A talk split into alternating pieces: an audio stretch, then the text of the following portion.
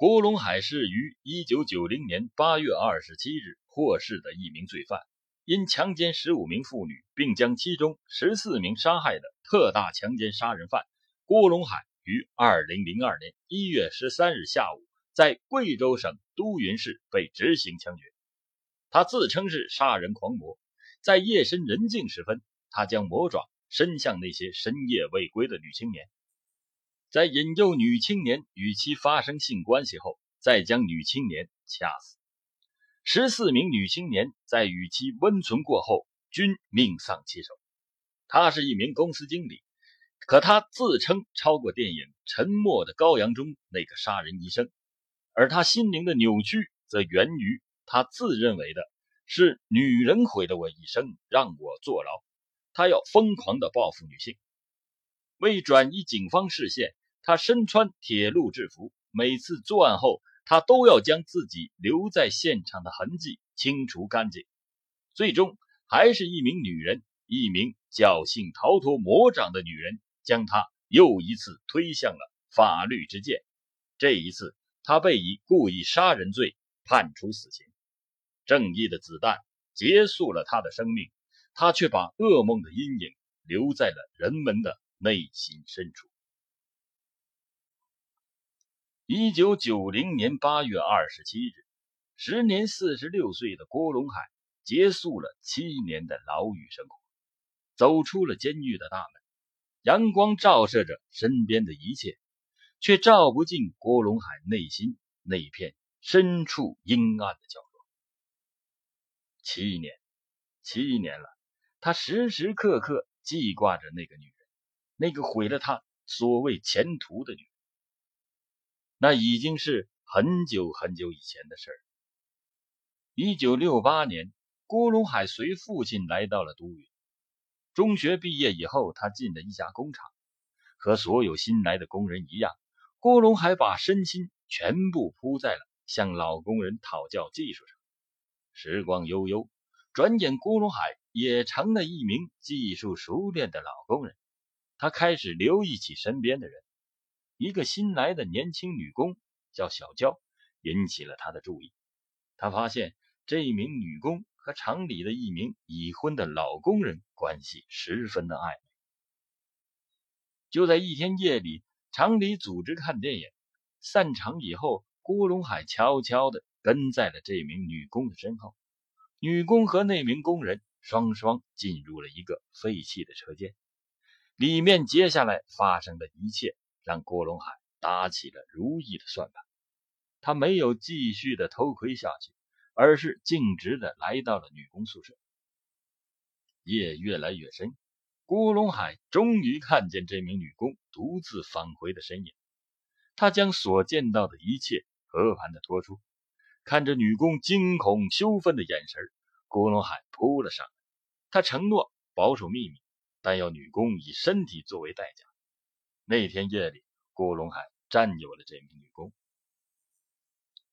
虽然郭龙海已经有了一个温柔贤惠的妻子，但他一直与这名女工保持着特殊的关系。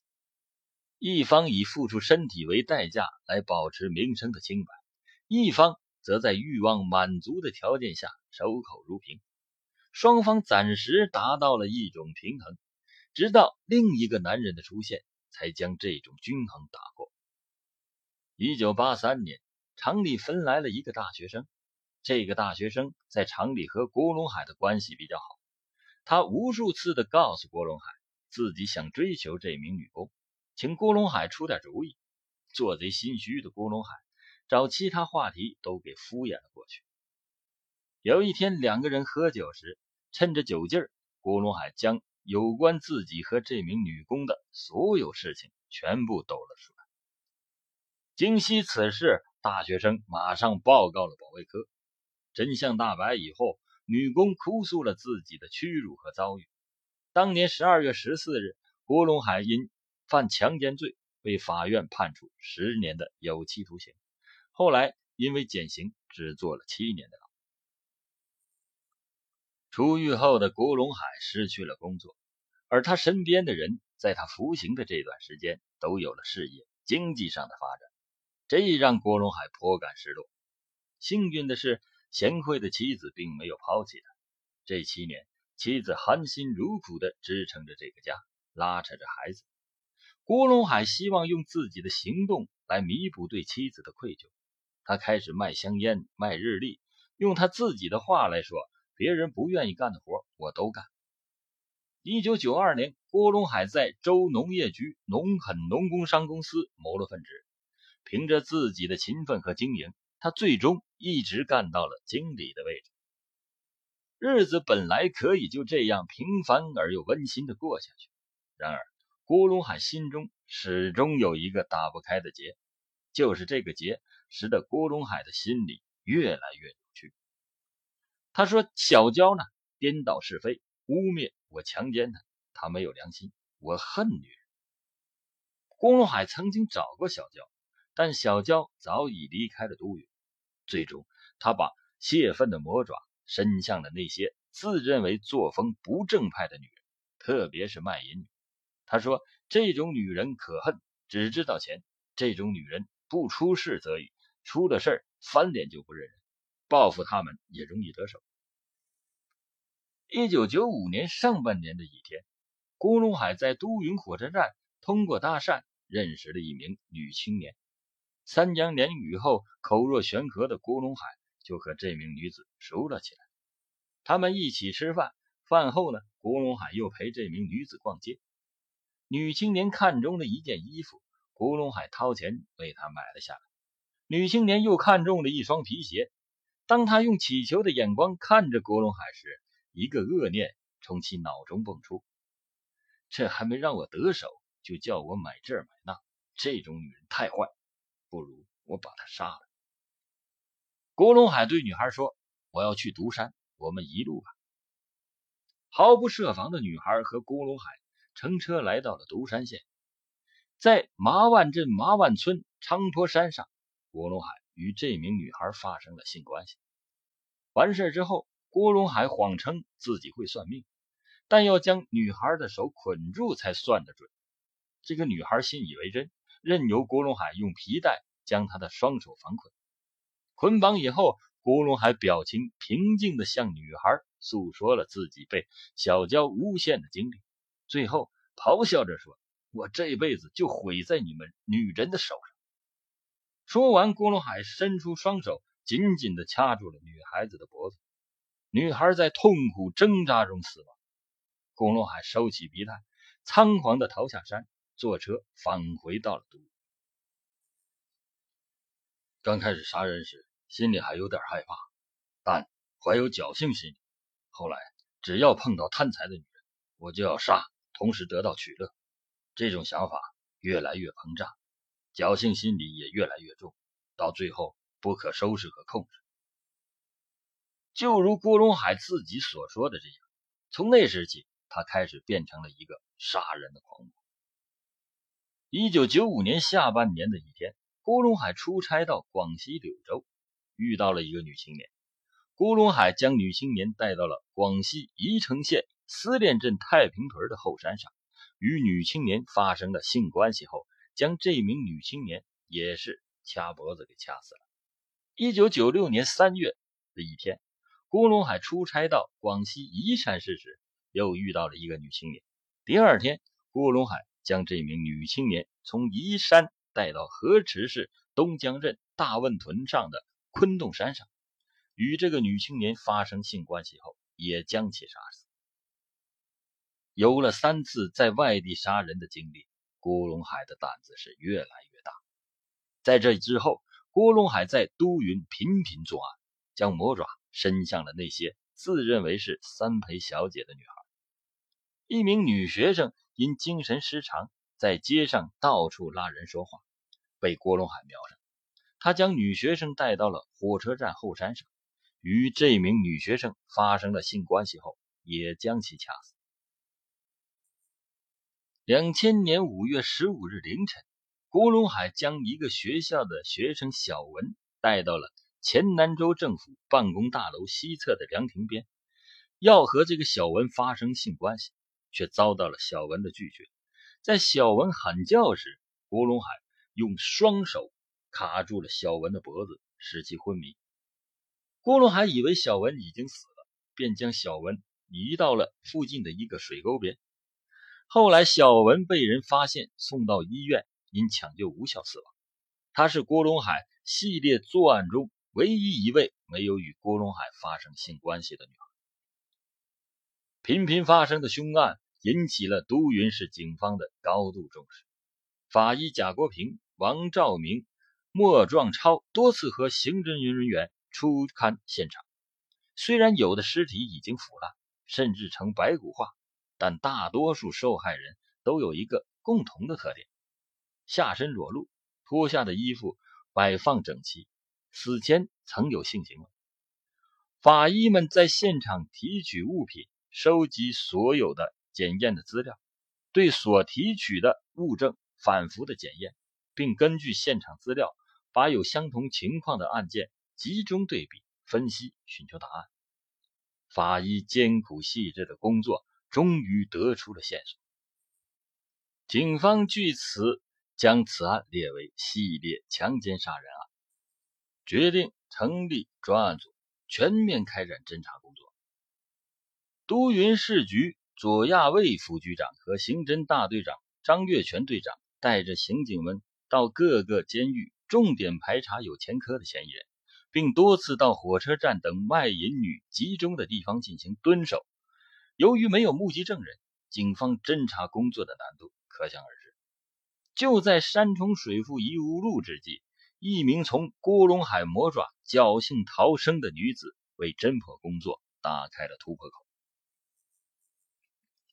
二零零一年十一月二十六日凌晨一点左右，二十七岁的小燕。在都匀火车站长途客车售票点附近，和一名机动三轮车驾驶员闲聊。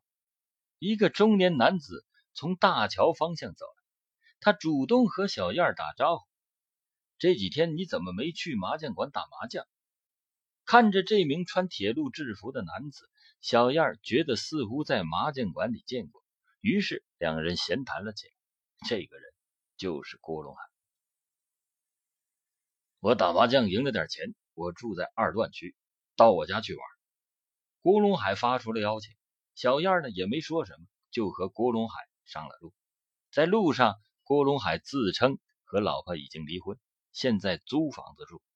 为了不让房东发现，他要带小燕从后门进。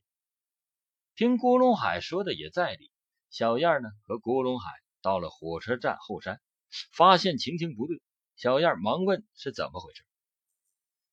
一路谈笑风生的郭龙海露出了狰狞的面：“你上当了，赶快把裤子脱了！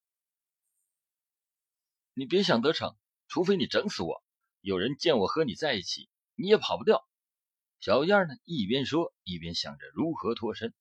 嘿，这简单，我把你弄死后再办事儿。过几天尸体腐烂了，鬼才认得你。我杀了五六个姑娘都没事儿，何况你吓唬不了我。说完，郭龙海扑了上来。穿好衣服后，小燕站了起来，准备离开。此时，郭龙海又扑了上来，嘴里叫道：“留着你也是祸害。”他双手掐住了小燕的脖子。小燕挣扎着说：“你不一定非得要我的命，这种事儿我给外人讲了也没有什么好处。”听到这句话，郭龙海的双手稍微松了些。应付小燕的挣扎，也让他耗费了不少体力。趁此机会，小燕开始劝道：“大哥，你先考虑值不值得杀我。”他递给郭龙海一根烟。就在郭龙海用打火机点燃香烟的那一瞬间，小燕转身就跑，连滚带爬的逃下山去。等郭龙海反应过来，小燕的身影已经被夜色掩埋。第二天，小燕和朋友喝酒时。谈到了虎口脱险的遭遇，这一情况立即反馈到了专案组。专案组详细向小燕询问了情况。由于他只能大概的描述出郭龙海的长相，侦破工作仍然没有多大的进展。但有了一名幸存者，破案的把握又多增了一分。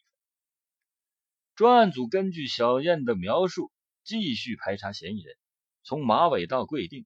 警方共排查了二十五到三十岁的男性七千多人。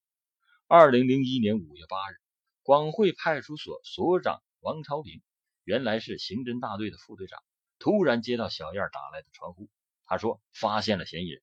警方迅速的赶到了现场，在街上将郭龙海抓获。为了一次性突破郭龙海的心理防线，五月八日开始，警方陆续的将法医精心保存的六份从被害人身上提取的遗留物以及郭龙海的血样送到了省里及公安部进行 DNA 遗传基因检测。公安部认定这五份检材和郭龙海的 DNA 完全吻合。一边审讯工作。也开始紧锣密鼓的进行。审讯室中，左亚卫张月全亲自主审郭龙海。左局长，我的案子可以震惊中国，震惊世界。张军、张子强都不算什么，沉默的羔羊都比不上我。如果啊没落在你们手里，我仍然会继续报复你们。我杀了大量的人，我是死定了。我想见一下我妻子。郭龙海如是的说道：“在强大的政策攻势下，郭龙海交代了在广西独山、都匀、贵定杀死十四名妇女的事实。我发现科技越来越先进，亲子鉴定等东西都能做了。我留下的精液肯定跑不脱，心慌害怕，多次下决心干最后一次就收手，但我已经控制不了我自己，形成了条件反射。”只要碰到条件相同的对象，我就一定要杀了他。我已经无法收手，灵魂已经扭曲了，我自己已经成了杀人狂魔。郭龙海在交代所有的犯罪事实，对自己做了上述的评价。二零零一年十月，黔南州中级法院不公开审理了此案，仅翻看卷宗，法官就耗费了三天的时间。现年四十六岁的郭龙海，出生于山东省，初中文化，原是贵州省黔南布依族苗族自治州农业局农垦工商公司的经理。一九八三年十二月十四日，他因为犯强奸罪被判处有期徒刑十年。一九九零年八月十七日，提前被释放。郭龙海不但不思悔改，反而变本加厉的报复妇女，先后强奸十五名妇女。并将其中十四名施暴后用手掐死。二零零一年五月九日，郭龙海因案发被刑事拘留。同年六月二十日被依法逮捕。二零零一年十月十五日，黔南州中级人民法院对郭龙海一案作出了一审判决，认定被告人郭龙海犯故意杀人罪，判处死刑，剥夺政治权利终身。贵州省高级人民法院裁定核准，决定执行其死刑，剥夺政治权利终身。二零零二年一月十三日，一声枪响，结束了郭龙海的罪恶。这个杀人狂魔最后的请求是：我想再看看我的妻子。